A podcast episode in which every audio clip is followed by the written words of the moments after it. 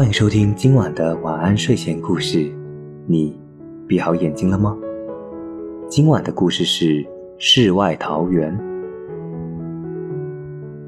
故事是这个样子的：一个渔夫划着船，顺着一条小溪打鱼，无意中到了一个地方。这个地方风景美极了，两岸是很大的一片桃花林，芳草鲜美，落英缤纷。在小溪的源头有一座山，山有一个小山洞，似乎有光线从里面透出来。渔夫很好奇，就钻进了山洞。等渔夫走出洞口，眼前是一个从来没有见过的奇异世界。这里景色非常优美。田地开阔，房屋一间连着一间，无论老人还是孩子都悠闲自在。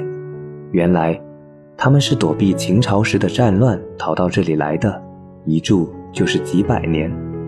自己种田织布，自给自足，过着与世隔绝的宁静生活。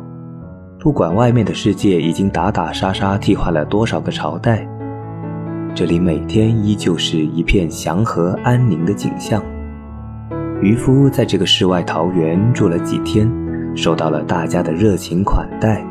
等他走的那天，这里的人很严肃地请求他，千万千万不要告诉外面的人。但是渔夫出来后，他很狡猾，顺着原路做了各种标记。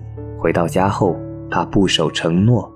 把这件事告诉了当地的长官，长官很感兴趣，马上派出大批的人马按这些标记去找，但是再也没有人找到这个地方，连渔夫自己也找不到了。